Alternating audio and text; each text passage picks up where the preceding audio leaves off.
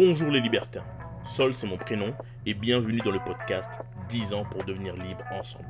Si tu désires toi aussi te libérer pour pouvoir passer plus de temps avec ta famille et que le métro boulot dodo ne te convient pas, il existe une solution, la liberté financière. À travers ce podcast, je te raconte ma quête vers cette liberté, en te partageant notamment mes investissements, que ce soit dans la bourse, dans l'immobilier, dans les startups, dans l'art, bref, tu l'auras compris qu'il y a plusieurs domaines. Je te parlerai aussi d'entrepreneuriat, mais surtout de mindset, parce que c'est un élément essentiel pour entreprendre.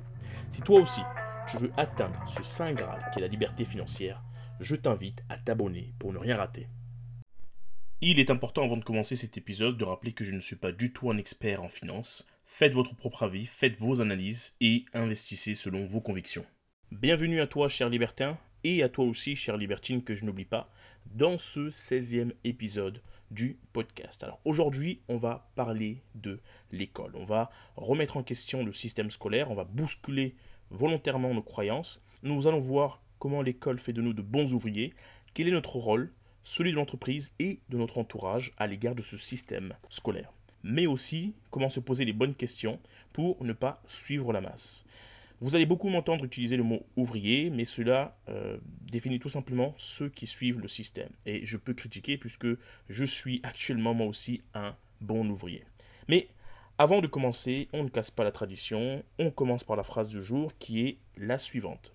Ta direction est plus importante que ta vitesse. Beaucoup vont très vite, mais nulle part.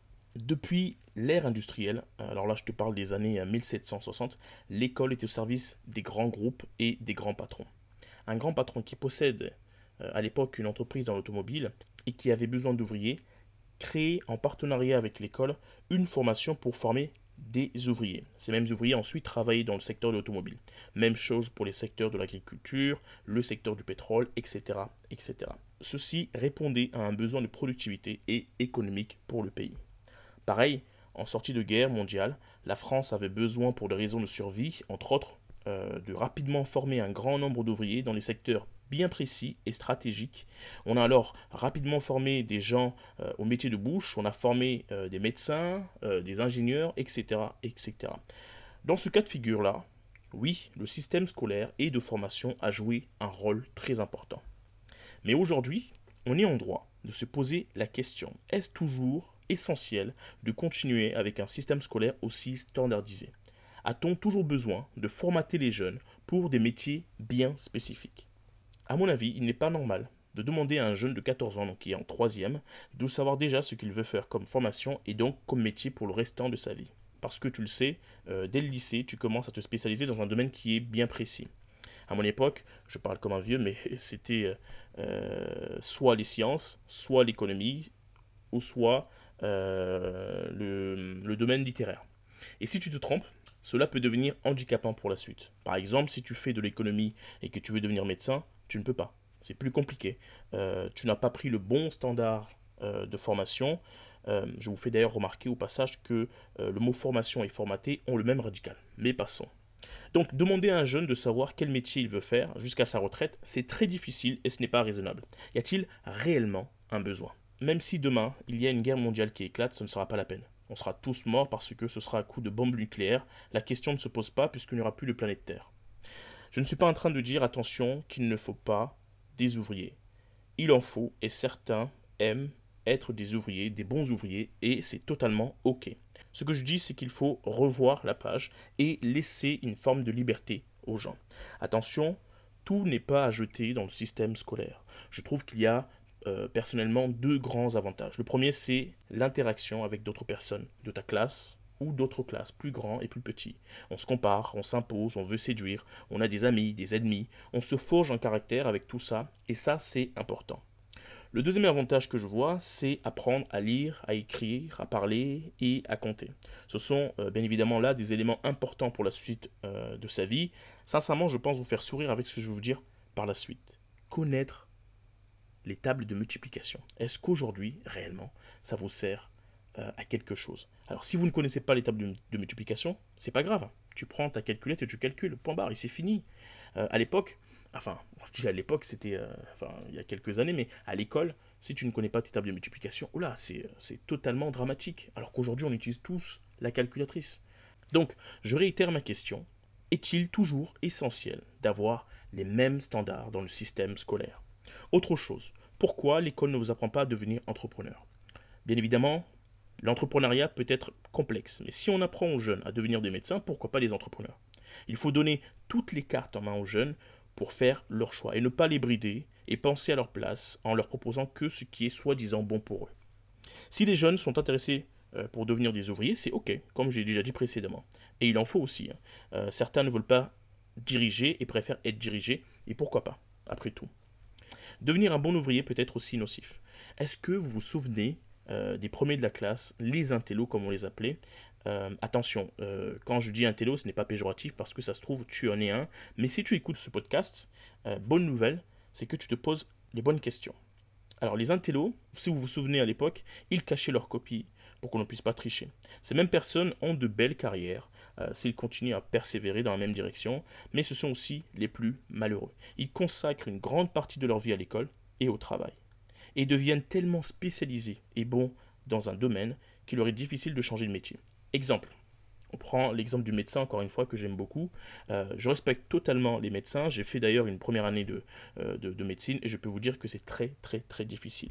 Mais si tu es médecin et que tu veux faire autre chose dans un autre domaine, mon coco, tu ne peux rien faire d'autre. Tu dois refaire une formation dans un autre domaine, repartir à l'école et avoir beaucoup de courage. Et généralement, ces mêmes intellos, socialement, eh bien, c'est aussi difficile l'interaction avec les autres, les filles, eh bien tout ça c'est difficile et on remarque un certain retard euh, dans ces différentes interactions, mais ce n'est pas une vérité générale. Mais pas loin. Tu vois très bien de qui je parle parce que je suis sûr que tu connais un intello dans, euh, dans ton entourage ou tu en es un. L'école de médecine est un bon exemple de la standardisation. Tu dois, en première année, apprendre tout par cœur pour les concours. Après, si tu crois que tu vas aller au foot, non mon ami, tu dois aller à la bibliothèque et bûcher. C'est vraiment dur et heureusement parce que euh, ceux qui sont déterminés et qui deviennent de bons médecins, c'est essentiel aujourd'hui pour nous et, il, faut, euh, il faut aussi les remercier toute cette implication qu'ils ont eue euh, toute leur vie. À mon avis, l'école jusqu'au collège, c'est bien. Après, il faut se poser la question de la pertinence et de la valeur de la formation pour chacun. Du coup, une fois que je dis tout ça, alors Sol, qu'est-ce que je fais? Est-ce que j'arrête après le collège? Est-ce que je continue après le lycée? Et si j'arrête, qu'est-ce que je fais? Alors, je n'ai pas une réponse toute faite. Pas de standard, mais mon avis sur la question est le suivant. Il faut faire évoluer le système scolaire pour aider les jeunes à avoir une vraie réflexion sur eux, comprendre ce qu'ils sont vraiment, apprendre ce qu'ils aiment et finalement ce qui va les driver. Et prendre le temps qu'il faudra, euh, puisque chacun est différent. Chacun ne réussira pas du premier coup, mais après tout, euh, ce n'est que l'apprentissage de la vie. Échouer, réessayer et réussir. Je ne sais pas si vous connaissez la méthode Montessori pour les enfants, les petits-enfants. Voici le leitmotiv de cette méthode. Chez l'enfant, tout est logique. Il y a une cause à chaque réaction et une conséquence. C'est un accompagnement adapté pour chaque enfant par rapport à ses réactions et ses affinités. Renseigne-toi là-dessus. Euh, si tu ne connais pas la méthode, j'applique moi-même personnellement quelques techniques pour ma fille. Parlons de la Finlande. La Finlande qui est euh, notre voisin et qui est le pays le plus avancé sur le système éducatif ils ont réduit le temps des enfants à l'école, les devoirs et les examens. Les matières scolaires sont abordées de manière transversale, c'est-à-dire qu'une thématique est choisie. Par exemple, euh, lorsqu'on aborde la thématique du Brexit, on va apprendre l'anglais, apprendre la géographie autour de l'Angleterre, et tout ça de manière ludique. Ils ne sont pas obligés de rester dans la même classe, et je vous laisse imaginer les endroits insolites euh, qu'ils ont pour développer leur créativité. Un chiffre qui devrait te parler, la Finlande c'est 677 heures de travail par an contre 900 en France en primaire, soit 25% de moins que notre cher pays. Et oui, les jeunes Finlandais finissent à 13 heures et ont du temps à consacrer pour leur famille, leurs amis et pour les activités extrascolaires. Je ne vais pas vous parler des élèves plus âgés qui apprennent par exemple à cuisiner en classe. Bref, la Finlande a un système scolaire reconnu et ils sont souvent placés en top 3 pour le meilleur système éducatif à l'international. Il faut s'inspirer de ce système qui justement casse les codes de l'enseignement. Parlons maintenant du monde de l'entreprise qui, le plus souvent, impose une fiche de poste à tout le monde, à chaque personne, et tu ne dois rien faire de plus. Tu as ton bureau dans une pièce bien spécifique, et d'ailleurs, on voit de plus en plus une révolution des jeunes qui ont besoin de bouger, de faire différentes choses. Ils cherchent des interactions, ils veulent travailler dans un endroit agréable pour eux. Après, il faut aussi parler euh, du salaire, et ça c'est un autre sujet, je ferai certainement un épisode là-dessus. Et on voit effectivement que dans le milieu d'entreprise, les choses changent. Les nouvelles startups construisent par exemple des pièces dédiées pour t'aider à être plus créatif. Tu as un baby-foot, tu travailles debout, tu peux dormir si tu en as besoin, tant que le boulot est fait.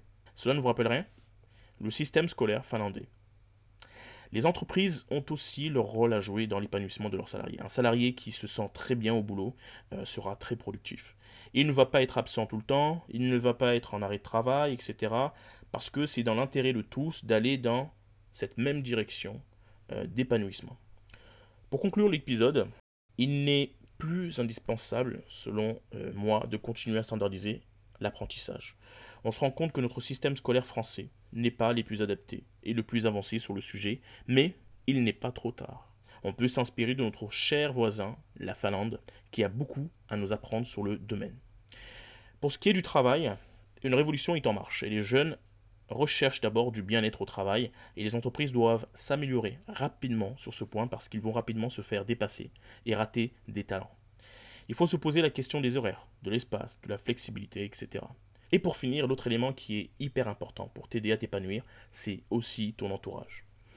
Ayant pris connaissance euh, de cette problématique de système scolaire et de formation, tu peux toi aussi te poser la question, à savoir si tu es heureux là où tu travailles. Si ce n'est pas le cas, réfléchis parce que tu passes plus de 40 ans de ta vie dans un travail avant la retraite et il te reste après la retraite 10 à 15 ans pour profiter de ta vie, euh, généralement en mauvaise santé. Il est important, il est urgent de passer à l'action pour ton épanouissement personnel. On arrive à la fin de l'épisode. N'hésite pas à le partager autour de toi à des personnes qui peuvent en avoir besoin.